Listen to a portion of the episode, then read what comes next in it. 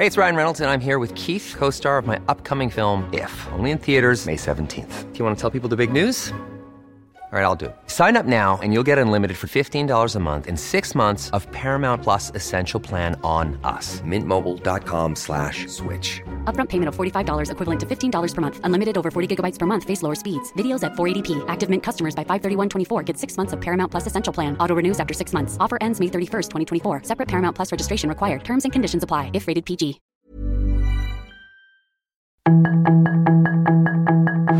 Tarde a tarde, lo que necesitas saber de forma ligera con un tono accesible. Solórzano, el referente informativo.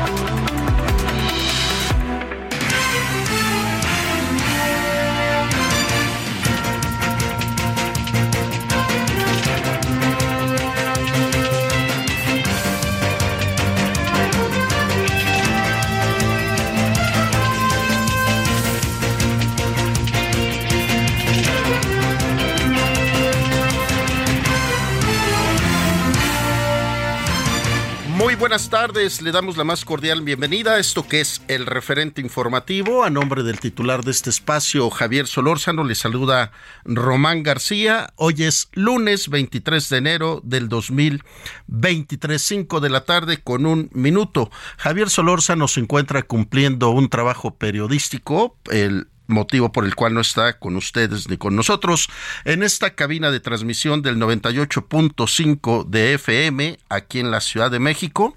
Saludamos a toda nuestra cadena nacional del Heraldo Radio que transmite a todo lo largo y ancho de la República Mexicana y más allá de nuestra frontera con Estados Unidos. A Media Group, quien transmite en algunas partes de Estados Unidos Saludamos a quienes nos siguen a través de nuestras redes sociales, arroba Heraldo de México, en Twitter y arroba Heraldo Radio guion bajo. Quienes nos visitan a través de nuestra página de internet del heraldodemexico.com.mx. Le podemos decir que el día de hoy en nuestra principal página tenemos Beltrán Leiva le daba de 1 a 1.5 millones de dólares al mes a García Luna según declaraciones del grande este narcotraficante que es el primero en ser citado a declarar en contra de Genaro García Luna. Muere el comediante Polo Polo a los 78 años de edad por un paro cardíaco también tenemos violento y aún más peligroso el chef, eh, comandante que mandó Vladimir Putin a dirigir los ataques a Ucrania. AMLO sobre el mensaje del rector del pasado viernes sobre el plagio de la ministra Yasmín Esquivel. Simple y sencillamente hoy en su mañanera dijo puro choro mareador. Ya le estaremos platicando del tema y dando cuenta de ello. Y son las 5 de la tarde con 3 minutos. Le reitero, lunes 23 de enero del 2023. Esto es el referente informativo. Y a nombre del titular Javier Solórzano le presentamos un resumen de lo más importante al momento. La información de último momento en el referente informativo. El narcotraficante Sergio Enrique Villarreal Barragán, alias El Grande, fue el primer testigo llamado por la Fiscalía estadounidense para declarar en el juicio contra Genaro García Luna e hizo una detallada descripción del crecimiento del cártel de Sinaloa durante el tiempo en que trabajó en dicha organización, entre el 2001 y el 2010 cuando fue detenido. Señalando un mapa de la República Mexicana, El Grande recordó que en 2001 el cártel controlaba seis estados, pero en 2010 cuando fue detenido ya controlaban 18. César de Castro, abogado de Genaro García Luna, puso en duda la evidencia y los testigos que colaborarán con el gobierno de Estados Unidos en el proceso que enfrenta el exsecretario de Seguridad Pública. Por su parte, la fiscalía aseguró al jurado que el exfuncionario mexicano tomó dinero de los cárteles de la droga para permitir el traslado de drogas a los ciudadanos de Estados Unidos. La Fiscalía General de la República señaló que investiga 154 servidores públicos presuntamente involucrados en casos de desaparición forzada de enero de 2012 a octubre de 2022, de los cuales 30 permanecen al propio Ministerio Público Federal y otros 59 son efectivos de las Secretarías de la Defensa Nacional y Marina Armada de México. La presidenta de la Suprema Corte de Justicia de la Nación, Norma Piña Hernández, recibió un escrito de Juan Pablo Vadillo Soto, quien dijo ser defensor y apoderado legal del capo Joaquín El Chapo Guzmán, ex líder del cártel de Sinaloa, preso en Estados Unidos. En estrados consta que el litigante narró que solicitó la intervención del presidente Andrés Manuel López Obrador y de Joe Biden, además del embajador de Estados Unidos en México, Ken Salazar, para que sea indultada la pena impuesta contra el narcotraficante y se le repatrie a México bajo condiciones justas y humanitarias. Usuarios del metro de la Ciudad de México fueron desalojados en la estación Barranca del Muerto de la línea 7, luego de reportarse la presencia de humo en las instalaciones. El metro informó que se realizó un corte de corriente en la línea 7 para revisión de zonas de vías, además detalló que el servicio se ofrece del Rosario a Tacubaya, mientras que de San Pedro de los Pinos a Barranca del Muerto no hay servicio. La Asociación de Transporte Aéreo Internacional pidió al gobierno mexicano un plan de transición conjunto para trasladar las operaciones de carga en el Aeropuerto Internacional de la Ciudad de México a otras terminales aéreas del país, ya que esperar que las aerolíneas trasladen sus operaciones de carga en 90 días no es factible. Brasil y Argentina están en conversaciones iniciales respecto a establecer una moneda común para el comercio bilateral y reducir la dependencia del dólar estadounidense, aunque la medida no busca reemplazar las monedas existentes. Las discusiones surgieron como parte de un acuerdo para impulsar el comercio bilateral con más financiamiento brasileño a las exportaciones, respaldado por una garantía internacional argentina. El exjugador del Barcelona, Dani Alves, fue trasladado al módulo de ingresos de la cárcel Brians 2, que cuenta con espacios menos masificados y más seguros, y en las próximas horas, el personal penitenciario le asignará una celda. Solórzano, el referente informativo. ¿Ya sabes qué harás con tu aguinaldo? Gastarlo todo no es una buena opción. Mejor ponlo a trabajar para que te genere buenos rendimientos. En Finsus, te ayudamos a multiplicarlo con una tasa de hasta 13.13% anual. Descarga la app y comienza a invertir desde 100 pesos de forma fácil y segura. CAT nominal de 13.13%, CAT real de 7.49% antes de impuestos, tasa de rendimiento fija anual. Consulta términos y condiciones en www.finsus.mx.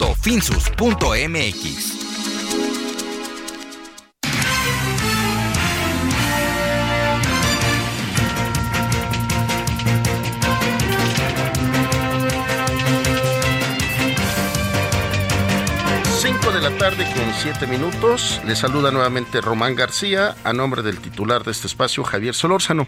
El día de hoy nuevamente amanecimos con un incidente más en el metro.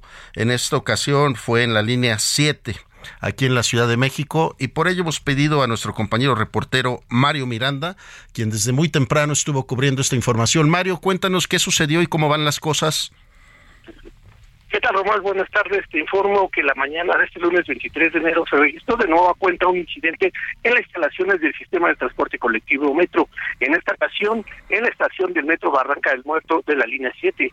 El incidente ocurrió alrededor de las 10.50 de la mañana debido a un cortocircuito en los cables de alta tensión, lo que ocasionó una fuerte explosión y esto derivó en un conato de incendio, del cual salía bastante humo, intoxicando a varios usuarios del metro. Al lugar arribaron equipos de emergencia y paramédicos, quienes atendieron a 30 personas intoxicadas, de las cuales 18 fueron trasladadas al Hospital San Angelín. Ya para esta hora las 18 personas fueron dadas de alta. El servicio del metro fue suspendido por alrededor de cuatro horas de la estación del metro San Pedro de los Pinos a Barranca del Muerto. Por tal motivo, la Secretaría de Movilidad activó el apoyo provisional de camiones RTP para el traslado de los usuarios afectados por el cierre de la estación del metro Barranca del Muerto a Tacubaya. Este fue el traslado en esta zona. Finalmente, minutos después de las 3 de la tarde, se restableció el servicio de todas las estaciones de la línea 7 del metro Barranca del Muerto al Rosario. Autoridades del metro y del gobierno de la Ciudad de México mencionaron que el incidente se debió a una situación atípica en los cables de alta tensión y será la Fiscalía de la Ciudad de México quien se encargue de realizar las investigaciones correspondientes. Por último, informarte que este día a las 5.30 de la tarde el director general del Metro, Guillermo Calderón, y el secretario de Movilidad, Andrés de Ayuz, ofrecerán una conferencia de prensa que será transmitida a través de las cuentas oficiales del gobierno de la Ciudad de México. Román, es la información que tenemos al momento. Mario, sin lugar a dudas, una de las, de las frases ya que se están poniendo de moda en las declaraciones de los funcionarios del metro es situaciones atípicas, pero la discusión está en el sentido del mantenimiento que deben recibir todo lo que es el sistema de transporte colectivo metro. ¿No es así, Mario? Así es, Romano, ahorita pues esto, lo que dices, como bien comentas, que en una situación atípica también manejaban que un sabotaje y pues ya la gente lo que comenta finalmente es lo que les hace falta es el mantenimiento a las estaciones del metro, que muchas de estas líneas pues ya tienen bastantes años y no se les ha dado el mantenimiento debido. Eh, Mario, a lo largo de los reportes que hemos estado escuchando, has pasado en los diferentes espacios de El Heraldo Media Group. Eh, la gente también se quejaba que particularmente esa línea fue difícil salir porque las escaleras más allá del cortocircuito, ya tienen días o meses sin estar en servicio. Este, bueno que lo comentas, fíjate que yo tuve un reporte ahí hace aproximadamente cuando se inició la Guardia Nacional, exactamente hicimos un reporte en la línea del, metro, la 7, en Barranca del Muerto, y mencionamos esto, que los usuarios estaban quejando también de las escaleras del metro, con las cuales ya tienen tres meses desde finales de a mediados de noviembre hasta esta fecha están compuestas estas escaleras del metro y eso dificultó, dificultó bastante pues la salida de las personas que se encontraban lesionadas, que se encontraban intoxicadas, ya que aparte estas líneas son de las que son pues están más subterráneas, cuesta más trabajo ingresar hacia abajo, se tienen que subir bastantes escaleras por las cuales estuvieron pues subiendo los paramédicos con las personas lesionadas porque particularmente esta línea 7, si mal no estoy, Mario, es de las más profundas eh, eh, en cuanto a subir y bajar las escaleras. Sí, así es, Román, sí, esta línea, lo que es el Rosario, Barranca del Muerto, todas las estaciones, la mayoría sí son bastante profundas, y pues sí, ahora con esto de que las escaleras del metro, como te comento, tres meses sin funcionar, pues esto afectó bastante el trabajo de los paramédicos para trasladar a las personas lesionadas. ¿Y a esta hora ya se encuentra funcionando con normalidad, Mario? Así es, Román, sí.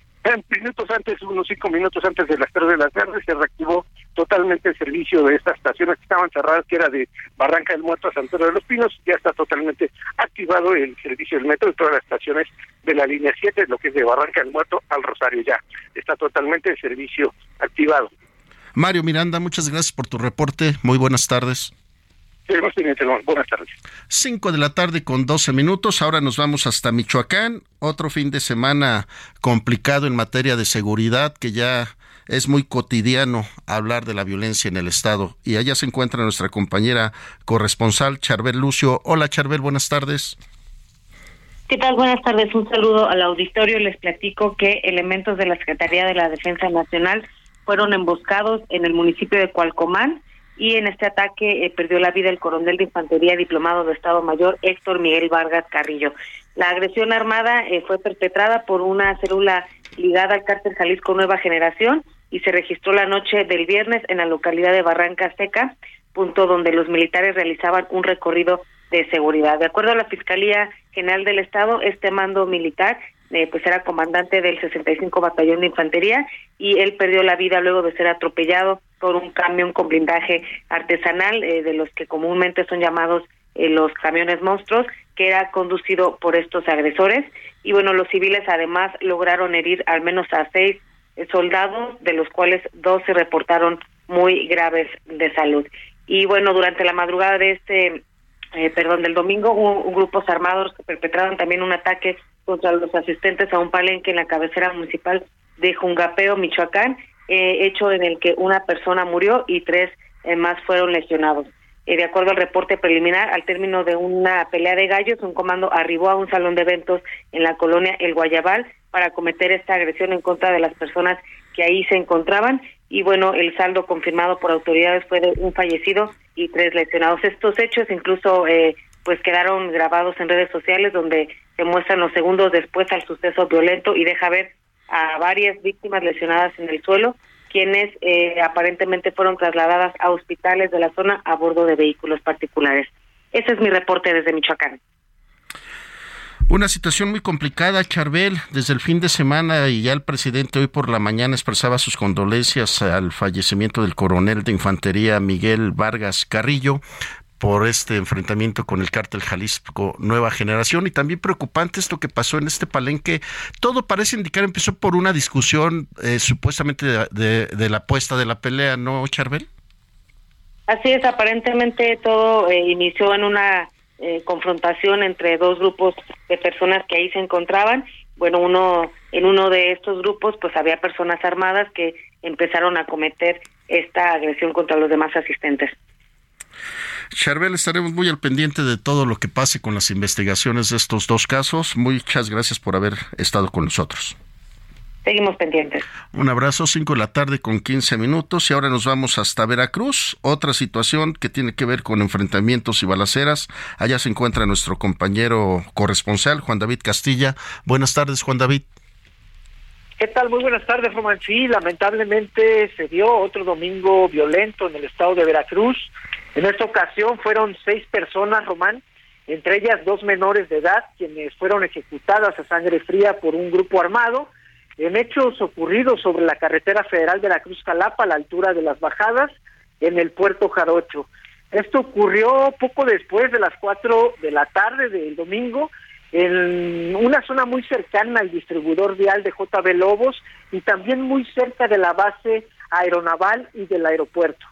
En redes sociales han circulado pues varios videos donde se escuchan las ráfagas por las detonaciones de armas de fuego, incluso en un principio se hablaba de una balacera.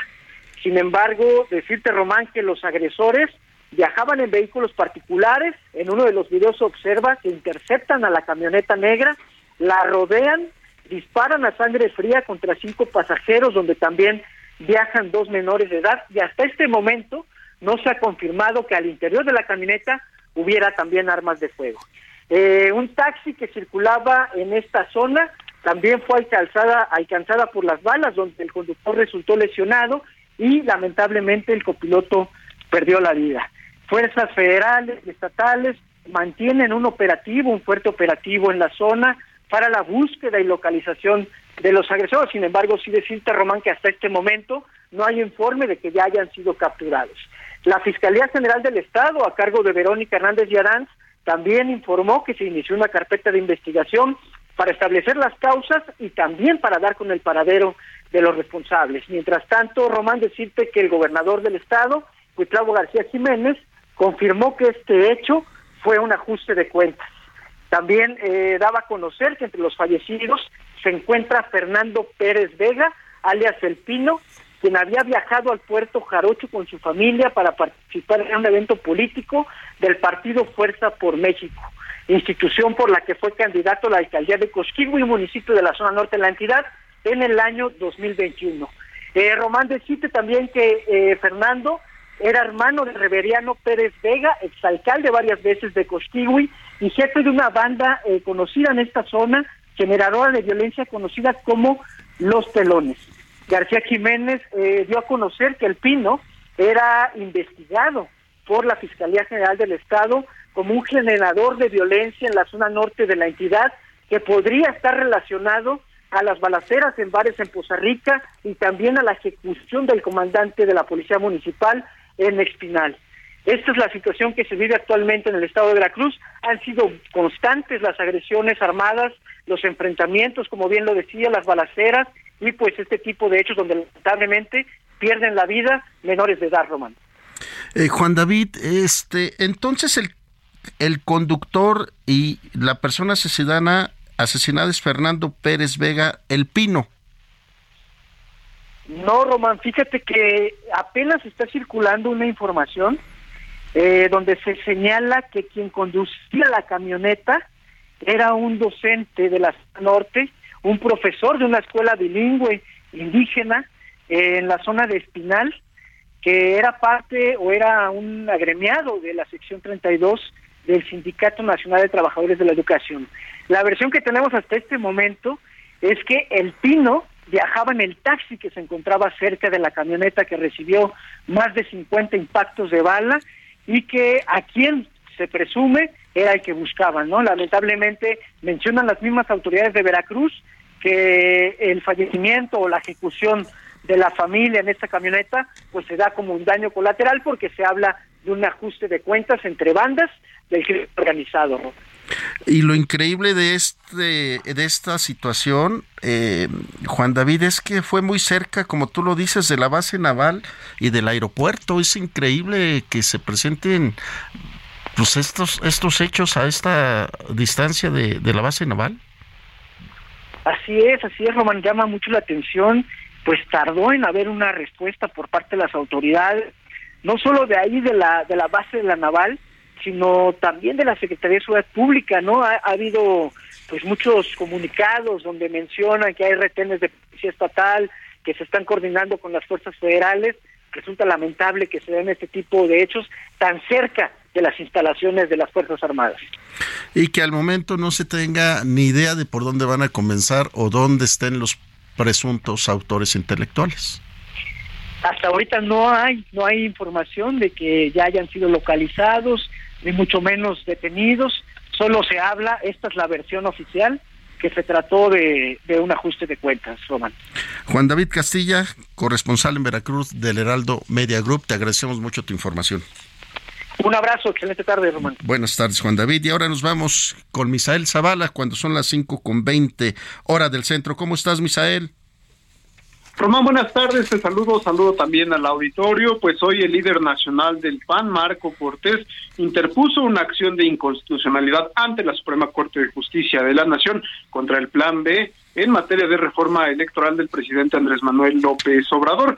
¿Qué es lo que eh, pues quiere echar abajo prácticamente con esta acción el líder nacional del PAN? es que esta reforma pues supuestamente incurre en violaciones a la Constitución, por ejemplo, el, el desmantelamiento del Instituto Nacional Electoral, así como disminuir sus recursos, así como sus capacidades. También esta acción busca que los ministros de la Corte analicen si es viable que los servidores públicos puedan hacer difusión, contratar publicidad y que no haya un órgano, un, órgano electoral como el Instituto Nacional Electoral o el Tribunal Electoral que pueda sancionar a estos funcionarios que buscan un cargo principalmente pues como los aspirantes a la presidencia de la República para el 2024. En una breve entrevista que dio frente a la Suprema Corte de Justicia de la Nación, el líder nacional del PAN dijo que esta acción tiene que ver con la propaganda gubernamental y la de la responsabilidad administrativa que pues ya como es bien sabido, se aprobó eh, prácticamente al cerrar el año 2022, aunque también, pues Román, cabe recordar que todavía el Senado de la República buscará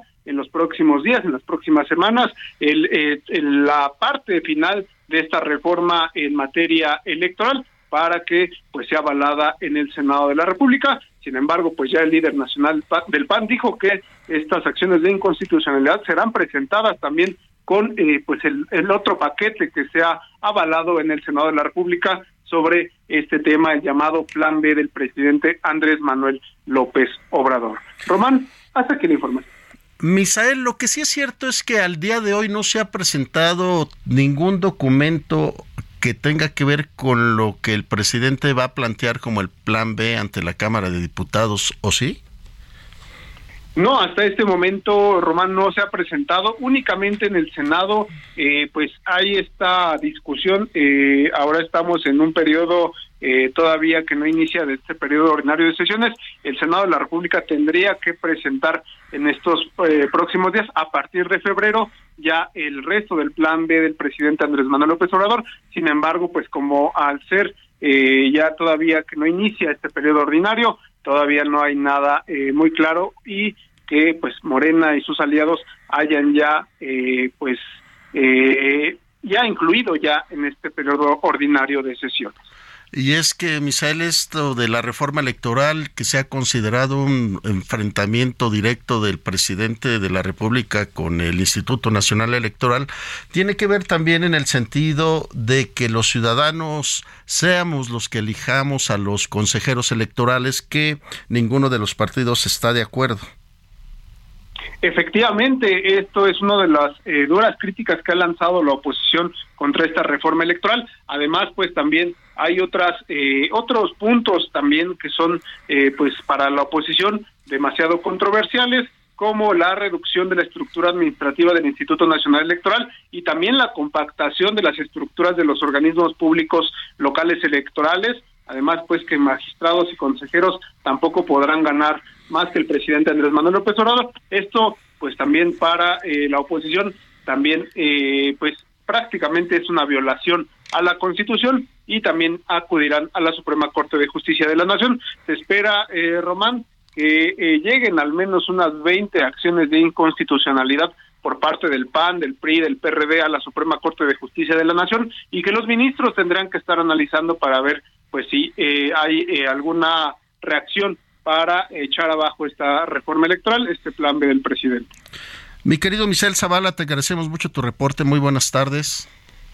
Muy buenas tardes, Román. Te saludo y también saludo a la auditoría. Hacemos una pausa y regresamos a esto que es el referente con Javier Solórzano. El referente informativo regresa luego de una pausa.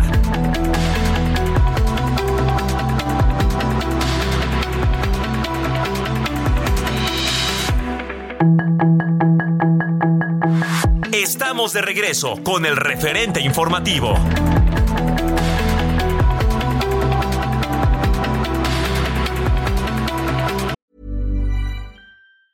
Hey, it's Ryan Reynolds, and I'm here with Keith, co star of my upcoming film, If, only in theaters, May 17th. Do you want to tell people the big news? All right, I'll do it. Sign up now and you'll get unlimited for $15 a month in six months of Paramount Plus Essential Plan on us. Mintmobile.com slash switch. Upfront payment of $45 equivalent to $15 per month. Unlimited over 40 gigabytes per month. Face lower speeds. Videos at 480p. Active Mint customers by 531.24 get six months of Paramount Plus Essential Plan. Auto renews after six months. Offer ends May 31st, 2024. Separate Paramount Plus registration required. Terms and conditions apply if rated PG.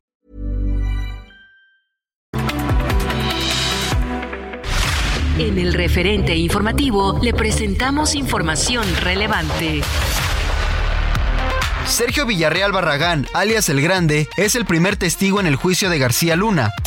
El Partido Acción Nacional busca frenar el plan B de la reforma electoral ante la Suprema Corte de Justicia de la Nación. Se reportó un cortocircuito en la línea 7 del metro de la Ciudad de México. Se registraron al menos 30 intoxicados. En San Luis Potosí ejecutaron a cinco personas en las últimas 24 horas. Comando atacó a Guardia Civil y mueren tres policías en emboscada en Michoacán. Encapuchados tomaron la Prepa 5 de la Universidad Nacional Autónoma de México. Expertos prevén que México esté a punto de recuperar la categoría 1 en seguridad aérea. Familias de las víctimas de la masacre de Camargo piden justicia en Tamaulipas. Tramo 2 del tren Maya estará vigilado por drones y helicópteros. Solórzano, el referente informativo.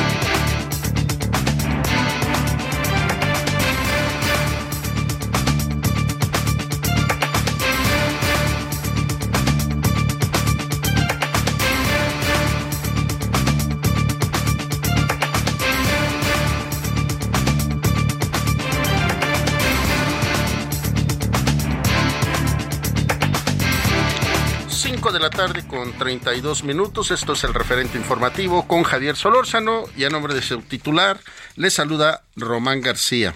Mire, eh, los hechos de violencia no acaban de, de pasar de un estado a otro y todos los días nos levantamos viendo uno y otro incidente y le doy rápidamente antes de ir a nuestra siguiente entrevista con el abogado Tulio Salanueva. En Zacatecas, al día de hoy hay 79 niños y adolescentes desaparecidos. De 175 menores de edad que fueron reportados como desaparecidos en Zacatecas el año pasado, siguen sin ser, localizados 79. Esto lo dio a conocer el Registro Nacional de Personas Desaparecidas y No Localizadas. Y lo publicó la Secretaría de Gobernación. Dice el 45.1% de que tienen tienen entre, entre un día y 17 años de edad siguen sin ser encontrados. Cabe señalar que dicha estadística se elabora con información de autoridades federales y de los estados mediante herramientas implementadas por la Comisión Nacional de Búsqueda de Personas. Así las cosas allá en Zacatecas, 79 menores de edad aún desaparecidos de 175 en todo el estado. Y hay otros datos que tienen que ver con el estado de el estado de México al día de hoy tiene 993 desaparecidos. Nuevo León 909 desaparecidos. Veracruz, 512 desaparecidos. Ciudad de México, 405 personas desaparecidas. Chiapas, 386. Morelos 305 y San Luis Potosí 198. Desaparecidos, pero menores de edad, nada más para que usted tenga un dato de lo que está pasando en nuestro país. Cinco de la tarde con 34 minutos, a nombre del titular de este espacio, Javier Solórzano. Le doy la bienvenida al abogado, miembro del Colegio Nacional de Abogados, Atulio Salanueva Brito, para hablar de este juicio que tiene los focos de atención para nuestro país y para Estados Unidos contra Genaro García Luna. Abogado, ¿cómo estás? Muy buenas tardes. Román, muchas gracias por la invitación. Siempre un placer estar en tu programa y con la radio que piensa joven. Muchas gracias, abogado. Pues, ¿por dónde empezar? ¿Qué nos esperamos de este juicio a García Luna? Que por el momento dicen que por lo menos van a ser ocho semanas que tendremos información diaria, ¿no? Así es, es una información fresca como la radio que tú eh, magníficamente conduces y creo que podemos esperar muchas cosas, ¿no? Para empezar, la importancia de la información que se generará diariamente acerca de los datos, de los contubernios, de las asociaciones eh, delictuosas, ilícitas que tuvo este famoso secretario con diversas bandas del crimen organizado y sobre todo la reacción, la reacción de nuestro titular del Ejecutivo, de su gabinete de seguridad y, por qué no decirlo también, de las autoridades de los Estados Unidos, que por supuesto estarán eh, con el dedo en la llaga sobre las importantes revelaciones que se hagan en este juicio. Creo que literalmente a quienes estamos cada día sentados eh, esperando información nos mantendrá al filo de la butaca, estimado amigo. Tulio Salanueva Brito, abogado, ¿qué hoy fue el primero en citado a declarar el famoso Sergio Villarreal Barragán el Grande.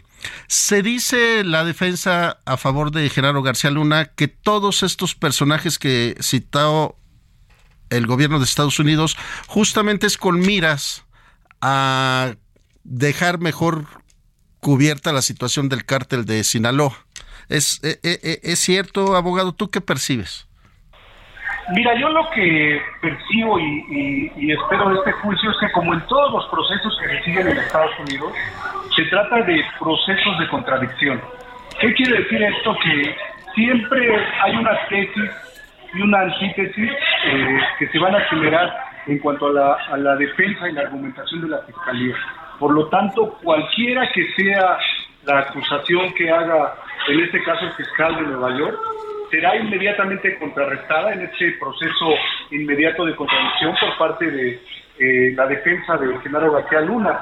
Y por lo tanto, pues eh, siempre esperaremos que se trate de eh, decir lo contrario a la, acusación que se genera. En este caso particular, como tú bien señalas, se decía puntualmente que las, las, las personas que declaran, los testigos de cargo que se presentan hoy mismo en contra de Genaro García Luna, pues son miembros del crimen organizado que él mismo capturó y que esto le genera, por decirlo menos, una resta, una, una cuestión negativa a su testimonio, lo cual, pues, insisto, habrá que ver mucho eh, la opinión del jurado, la manera en que el juez Kogan, que además ya eh, juzgó y sentenció a, al Chapo Guzmán, haga un dictamen sobre lo que se haga en este juicio. Insisto, nos mantendrá al filo de la butaca y por supuesto habrá revelaciones sin precedentes, repito, sin precedentes para la historia eh, jurídica y política de nuestro país.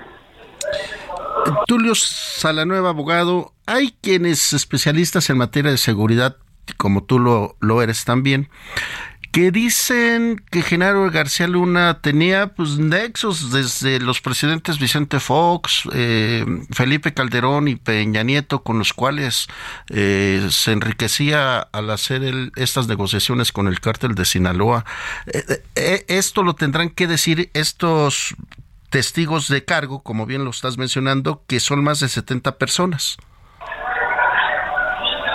Lo tendrán que decir, tendrán que presionar, dar un testimonio puntual, puntual y específico sobre hechos concretos, sobre episodios eh, muy puntuales acerca de cuáles son los los hechos, los relatos que se le imputan a este personaje y no debemos olvidar, como te decía, el aspecto de contradicción. Una vez que presenten su testimonio, tanto el fiscal como en este caso el abogado de la defensa, tienen la obligación y el derecho de hacer preguntas y repreguntas sobre esos testimonios, de tal manera que, insisto, eh, la Fiscalía de los Estados Unidos, de cualquier estado, en este caso Nueva York, siempre se ha caracterizado por hacer señalamientos muy puntuales. el sistema jurídico norteamericano siempre ha sido sobre la base de argumentación de datos muy específicos, muy técnicos, de tal manera que los testimonios, los, las 70 personas que se estima pasarán al estrado a rendir testimonio, pues deben estar sumamente sustentados y deberá haber eh, preguntas y repreguntas, interrogatorios muy específicos, muy puntuales y muy incisivos sobre estos personajes. Ahora, abogado Tulio Salanueva, ¿qué, ¿qué se espera de este juicio? Eh, ¿Es una lucha también entre el gobierno de Estados Unidos y el de México por recuperar ese dinero, esas propiedades, esas empresas, quedarse con ellas al, final del juicio es lo que pretenden los gobiernos? ¿O en realidad buscan sentenciar a, a Genaro García Luna como un narcotraficante más? No, creo que lo el aspecto específico sobre el cual borran ambos gobiernos es el de la credibilidad. Yo creo que tan lastimada como está el sistema de impartición de justicia en México, eh, tan eh, burlado que ha sido por parte de, la justicia mexicana la tradición de grandes capos del narcotráfico, creo que ambos gobiernos en todo caso van a ganar en ese aspecto, en el aspecto de la credibilidad. De, de paso, pues como tú bien dices, habrá de alguna manera un crecimiento económico, aunque no está perfectamente establecido cuál será la parte que le corresponda a cada uno. Habrá que ver ahí los acuerdos que tengan los gobiernos previamente firmados, las cuestiones que se hayan eh, acordado previo al juicio, pero insisto, la parte fundamental que en caso de llegar a buen puerto el juicio contra Genaro García Luna será la credibilidad, credibilidad tanto del gobierno mexicano como del eh, gobierno de Estados Unidos. Podríamos entonces llamarlo que esto va a ser un juicio que eh, generará, como decimos, sin precedentes. Por supuesto, no tengo la menor duda de que así será. Es eh, el funcionario de más alto nivel en el gobierno mexicano que ha sido juzgado en Estados Unidos. Tuvimos el caso del secretario de la Defensa que fue un fiasco una vergüenza para eh, la inteligencia norteamericana, para su sistema judicial, pero en este caso insisten tanto la Fiscalía como las autoridades ejecutivas de los Estados Unidos que tienen toneladas de pruebas, toneladas de pruebas en contra de nuestro jefe de seguridad nacional y por lo tanto sin duda será un juicio sin precedentes importantísimo para la historia nacional, importantísimo para el sistema judicial de los Estados Unidos e insisto, está en juego la credibilidad de ambos gobiernos, que no es cosa menor, estimado amigo. Mira, ahorita que lo que lo nombres como uno de los eh, de, cargos de nivel de más alto nivel en nuestro gobierno, se me, llega a la mente el general Jesús Gutiérrez Rebollo. Por supuesto, el SAR antidrogas en sexenios anteriores, eh, pero creo que vamos aún más allá. En este caso se trata de un secretario de Estado, del otrora jefe máximo de la seguridad nacional, y creo que estamos un paso arriba de el extinto general Gutiérrez Rebollo. Insisto, creo que tú lo dijiste, no hay precedentes, se trata de una cuestión que nos mantendrá eh, atentos de la información que se vaya generando día a día, hora con hora, y sobre todo las revelaciones que se pueden hacer en el caso de las complicidades, de los contubernios, se mencionaba por ahí y espero por el bien de la historia de nuestro país que el otrora presidente Felipe Calderón no esté involucrado, pero inclusive podría escalar a miembros del más alto nivel, del máximo nivel, tanto en el gobierno mexicano como en Estados Unidos, en caso de que, lo decía algún colega, eh, coloquialmente se destape la cloaca. Situaciones que se irá, iremos dándonos cuenta conforme pasan los días de este juicio. Nada más hoy, justo queríamos tocar base hacia dónde íbamos y lo que tú acabas de señalar, y yo pienso que es la palabra correcta, la credibilidad en los sistemas de justicia, tanto de Estados Unidos como de México, que al pasar de los años hoy urge que se limpien esas, esa justicia, ¿no es así, abogado? Urge, eh, es por el bien del el Estado mexicano, por la seguridad incluso de los ciudadanos de a pie. Nuestro país, hay que decirlo, estimado amigo, ha sido secuestrado durante sexenios por cuestiones de inseguridad. Yo recuerdo precisamente en el caso del sexenio de Felipe Calderón que se hacían marchas, marchas multitudinarias del Ángel de la Independencia al Zócalo Capitalino de personas vestidas de blanco, porque nuestra seguridad estaba secuestrada, porque los ciudadanos no podíamos ni siquiera salir a la calle con eh, seguridad y esperemos por el bien de nuestro país, insisto, por la credibilidad, por un paso hacia adelante en la evolución histórica de la relación con Estados Unidos, que esto se resuelva de la mejor manera. Y la mejor manera es que se haga un juicio imparcial, que los testigos aporten lo conducente y que el fallo del jurado que en su momento tendrá que deliberar y mandar un dictamen se haga de la manera más transparente posible, tanto para la opinión pública de nuestro vecino país como del Estado mexicano. Eh, vaya, sea de paso, después de lo que nos estás diciendo, abogado, pues hoy hay gran preocupación en el gobierno de Guatemala por el tema de la detención de Ovidio, tienen temor por los reacomodos que se puedan dar y pues todos son estos, a lo que yo digo, efectos secundarios del gran líder que fue el Chapo Guzmán. Es correcto, hay, un, hay estructuras eh, preestablecidas dentro del crimen organizado y efectivamente se trata de un efecto dominó. Decía el jefe del Ejecutivo, el presidente de la República, que las escaleras se barren de arriba para abajo y como tú decías, este, este juicio histórico sin precedentes pues dará pauta para que no solo dentro del Estado mexicano, jefes de Estado de países centroamericanos, como tú señalas, ya ven involucrados en cuestiones de corrupción, de componentes del crimen organizado que antes no se destapaban. Esperemos que sea para bien, insisto, del gobierno mexicano, del Estado mexicano y de los ciudadanos que somos indirectamente involucrados en este tema.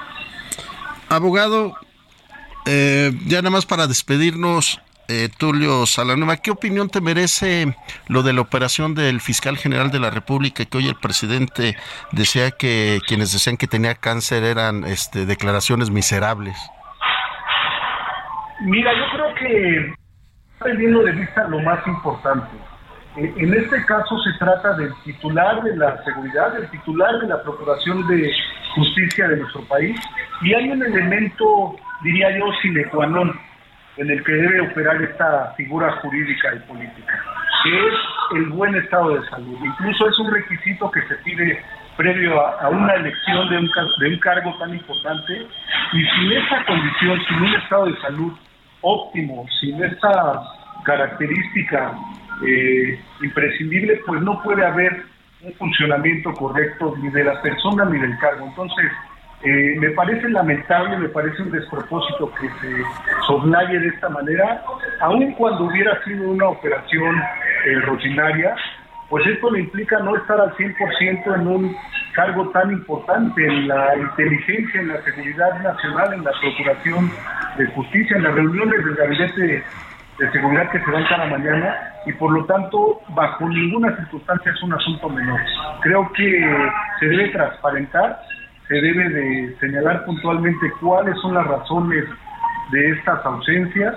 Eh, no debemos olvidar que hubo una cumbre bilateral entre los gobiernos eh, de, Norteamérica y no acudió el, procurador, de tal manera que no se trata de un asunto menor y habrá que poner también atención y exigir sobre todo transparencia al fiscal y al titular del Ejecutivo. Debemos saber puntualmente las razones de que no esté en su cargo y yo, por cierto, hago votos que no sea, como se decía, una enfermedad eh, de diagnóstico terminal o de, o, de, o de este tipo de asuntos, que sea una cuestión menor y que sin embargo se transparente y se cumpla con el requisito de que eh, tenga buena salud quien está ejerciendo un cargo tan importante para los mexicanos.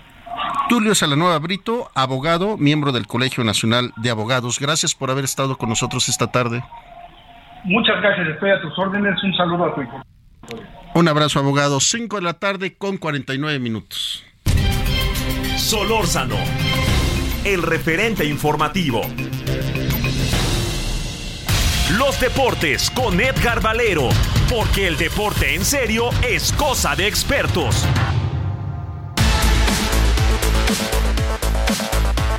Mi queridísimo Edgar Valero, te saludo con gusto. ¿Por dónde vas a empezar, mi querido Valero? ¿Cómo estás, mi querido Román? ¿Cómo están, amigos del referente? Muy buenas tardes, quiero saludarlos. Bueno, pues fue un fin de semana intenso, extraordinario.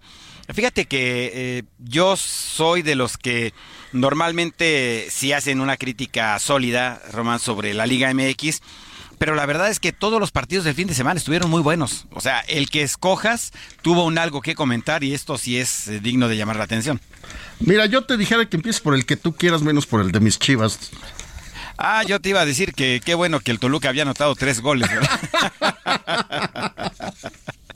Pero bueno, entonces no lo digo. Empiezo por otro lado, empiezo por la victoria del Toluca, no por la derrota del Guadalajara. Oye, pero como yo sé que tú tienes muy buen corazón, me vas a decir que con Matías Almeida las chivas se levantaron y vinieron desde abajo y no hay que perder la fe y te escucharé lo que tú me quieras decir. Bueno, pues eh, tiene, tiene evidentemente, sí, Román, una, una explicación.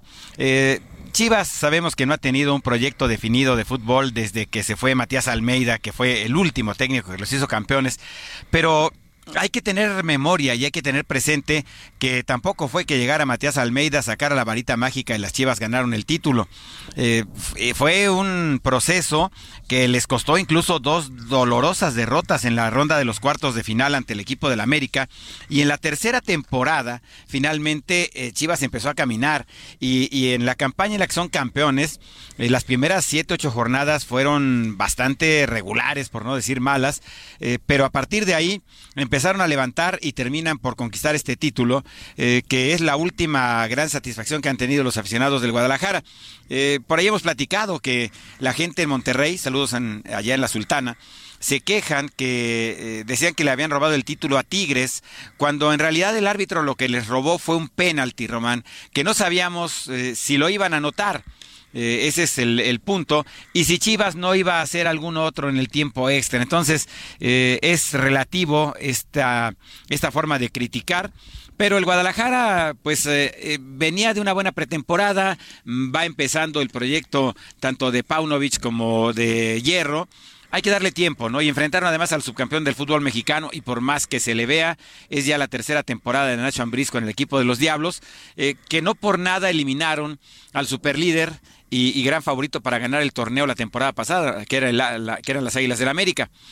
Las Águilas, mi querido Román, que eh, pues tienen nuevo capitán, Henry Martín, eh, que se hizo presente en el marcador, en el empate 2 a 2 de las Águilas con el Puebla que bueno, el América aún no gana y también seguramente habrá quien piensa ya que están en crisis y no que es una cuestión de darles tiempo. El que nos sorprendió radicalmente fue el equipo de los Pumas, que consigue una victoria más que merecida, más que justa 4-1 sobre el equipo de León. Los Pumas podrían tener la carga emocional de que su compañero, por poco tiempo que haya estado con ellos, Dani Alves, está en la cárcel pero se impusieron sin discusión 4 por 1 al equipo de León, dirigido ahora por Larcamón, que tiene evidentemente más herramientas en el equipo guanajuatense que lo que tenía allí en Puebla. Eh, será interesante ver si se mantienen por ese camino, porque a los Pumas, eh, más que necesitarse reencontrarse con la afición, lo que necesitan es que la gente cree en su técnico. Ese es un punto importante. Y bueno, pues eso en cuanto al, fútbol mexicano, eh, creo que de lo más sobresaliente y por supuesto la felicitación para Víctor Manuel Bucetich, que dirigió su partido número 1000 en la primera división del fútbol mexicano, en la victoria 3 por 0 de Rayado sobre el Atlético San Luis, que le manden un recado, por cierto, al Tata Martino, ¿no? Porque yo no sé si Funes Mori no quiso anotar cuando él era el técnico eh, en la selección nacional, pero se despachó con un triplete en este triunfo sobre el Atlético de San Luis. En el fútbol americano, para irnos más o menos rápido, porque el tiempo vuela, eh, ya están las finales de conferencia, eh, victorias extraordinarias, en particular la de los bengalíes de Cincinnati, 27 a 10 sobre los Bills de Buffalo, donde Joe Burrow, el coreback del equipo de los bengalíes, tiene ya cinco victorias y de esa forma los bengalíes en las últimas dos temporadas han igualado el número de triunfos en postemporada que obtuvieron en los 52 años previos de la franquicia, lo cual es impresionante. Los jefes de Kansas City con eh, Chad Henney en los controles luego de que se lesionara Pat Mahomes derrotan 27-20 a los Jaguares. Los Cowboys eh, dejaron escapar pues la posibilidad de conseguir el empate frente a los 49 en la última jugada del partido, una jugada sorpresa que no sorprendió a nadie salvo a los propios jugadores de los Vaqueros y entonces los 49 se medirán a las Águilas de Filadelfia que derrotaron en un partido sin mayor chiste, eso sí, 38 a 7 a los Gigantes de Nueva York, Román. Tú que eres un expertazo en esto, pues las preferencias están muy parejas, ¿no? Aquí sí va a haber que, ahora sí que el que mejor juegue. Sí, aunque fíjate que después de haber visto a los jaguares, de haber visto a los bengalíes, eh, yo no creo que los jefes de Kansas City la tengan tan fácil. El año pasado perdieron la final de la conferencia y hoy te podría decir que corren el mismo riesgo. Eh, en el tenis, por cierto, allá en Australia ya empiezan los cuartos de final esta noche. Ya platicaremos eh, pues durante la semana qué pasó al tiempo que Erling Haaland consiguió eh, tres goles con el Manchester City en la victoria sobre el Wolverhampton. Vámonos, mi querido Valero. Hasta aquí Solórzano, el referente informativo.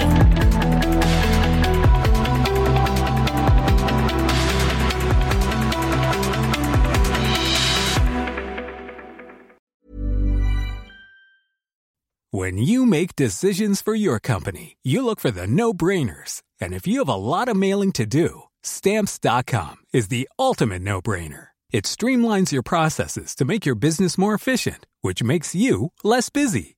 Mail checks, invoices, legal documents, and everything you need to keep your business running with Stamps.com. Seamlessly connect with every major marketplace and shopping cart. Schedule package pickups and see your cheapest and fastest shipping options from different carriers. With rates up to 89% off USPS and UPS rates. And with the Stamps.com mobile app, you can take care of mailing and shipping wherever you are. Make the same no-brainer decision as over 1 million other businesses with stamps.com. Sign up with code program for a 4-week trial plus free postage and a free digital scale. No long-term commitments or contracts. That's stamps.com. Code program.